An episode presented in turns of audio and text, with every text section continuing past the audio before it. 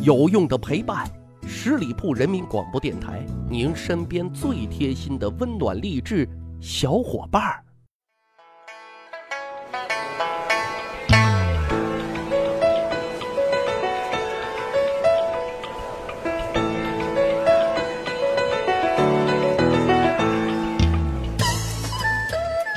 十里铺人民广播电台，趣吧历史，增长见识，密史趣谈啊！咱的节目啊，每周二九点准时更新，欢迎大家占座。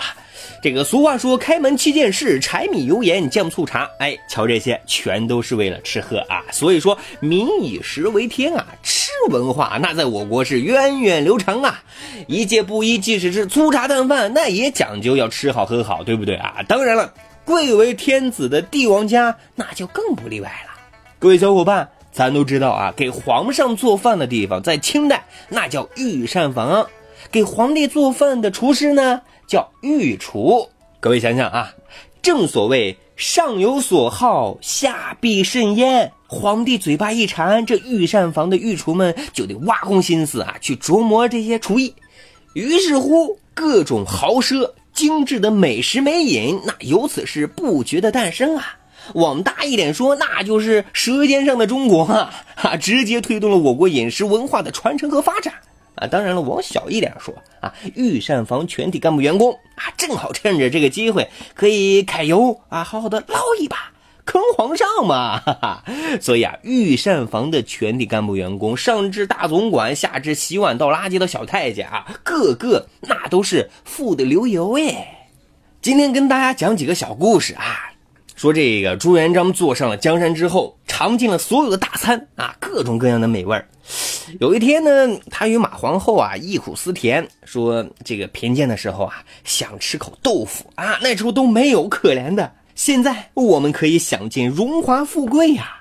大脚马皇后大家都知道比较贤淑，她一听这话就对朱元璋说：“大明初立，民生凋敝，百废待兴，陛下当以节俭治天下。”朱元璋一听，羞愧的低下了头，哎，觉得此话有理呀，于是就下诏崇尚简朴，禁止奢华。从朕做起，每饭一盘豆腐足矣。就说啊，每天有一盘豆腐就可以了。他还明确，后世子孙也照此执行。这样一来啊，每餐只吃豆腐，就成了朱元璋他们家的皇家家规了呀。但是各位啊，御厨们又是如何烹制这盘豆腐的呢？真的是脑洞大开啊！只有你想不到的啊，没有这些御厨们做不到的。这些看起来白白嫩嫩的豆腐，你以为真的是用豆子做的吗？那能值几个钱呢？御膳房的干部员工还怎么捞钱呢？这盘精心制作的豆腐，那是用上百、上千甚至上万只小鸟的脑髓烹制而成的呀！难怪朱元璋都纳闷了。哎呦妈呀，这豆腐咋比山珍海味都好吃呢？各位啊！能不好吃吗？当然了，还有一个故事啊，说是明朝末代皇帝崇祯也曾学太祖啊，多吃粗茶淡饭，但是御膳房同样想出了变通之法啊，为他加工野菜，那也是门道多多呀。这道皇家野菜怎么做的呢？这些御厨们啊，先是将菜啊放进生鹅的肚子里入锅焖煮。煮熟了之后呢，再把菜取出来，用酒呢再泡一泡，再抹上香油，拌以调料，装盘上桌。哎呀，这味道，我饿了，哈哈。这怎么想起了赵丽蓉和巩汉林演绎的这个《打工奇遇记》呢？一盘群英荟萃，实际上就是萝卜开会。来，我们再拉回来啊，这一盘野菜原本价格是非常低廉的。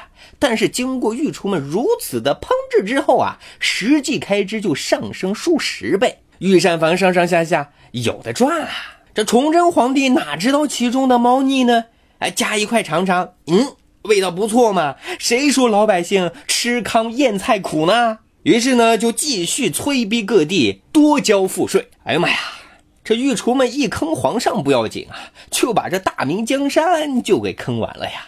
那这是第二个小故事，还有第三个坑皇上的小故事啊，这个最奇葩了。怎么说呢？就说这个光绪皇帝特别爱吃鸡蛋啊，早晨两个，午餐两个，每天要吃掉四个鸡蛋。其实从营养学的角度来说，这样吃是非常不科学的啊！每天一个鸡蛋就可以了，对不对啊？但是当时皇帝爱吃那八个也是可以的嘛，啊！鉴于紫禁城那不是养鸡场，嫔妃们也不可能在各自寝室里养一窝鸡，所以啊，皇帝吃的鸡蛋都得从市场上买啊！所以御膳房的太监们隔几天就得去买一些鸡蛋回来，到月底啊再找内务府去报账。故宫博物院的档案里呢就有他们啊这些报账的单据，但是大家不看不知道，一看那是吓了好几跳啊！四个鸡蛋的采购价居然高达文银三十两，什么概念呢？一两白银大概是一百七十块啊，就是说买一个鸡蛋得花一千多块钱人民币。各位知道吗？那个时候鸡蛋的市场价是多少吗？就说一两银子能买四百个，哈，算一算就知道了。采购价整整比市场价贵了三千倍啊！什么叫天价鸡蛋？什么叫天价采购？哎，都在这儿呢。哎，当然了，有朋友就问了：御膳房这么黑，这么坑皇帝，皇帝怎么就不管呢？答案实际上也很简单，管不了。为什么？因为嘴上的事儿嘛。啊，皇帝日理万机的，不可能每天坐在御膳房跟太监对账吧？他派出去的钦差大臣去监督，那也是没用。钦差也是人，也会有贪钱的冲动啊。最后免不了就跟太监啊、御厨们啊沆瀣一气了，合起伙来吃回扣，大家你乐我乐啊，一块乐。独乐乐不如众乐乐嘛啊。最后的结果那就是皇帝你只能做这个冤大头了吧？嘿嘿，好的，十里铺人民广播电台有趣。好玩还长谈资，如果觉得不错，欢迎大伙啊跟我们多多互动留言，来捧捧人气嘛！感谢大家的关注，欢迎大家关注十里铺人民广播电台的公众微信账号，在这里啊，你就可以找到大汉，跟大汉啊随时进行互动交流。感谢收听，我们下一期再会。本期节目由十里铺人民广播电台制作播出。了解更多的资讯，请关注十里铺人民广播电台的公众微信。和新浪、腾讯的官方微博，感谢收听，我们明天再见。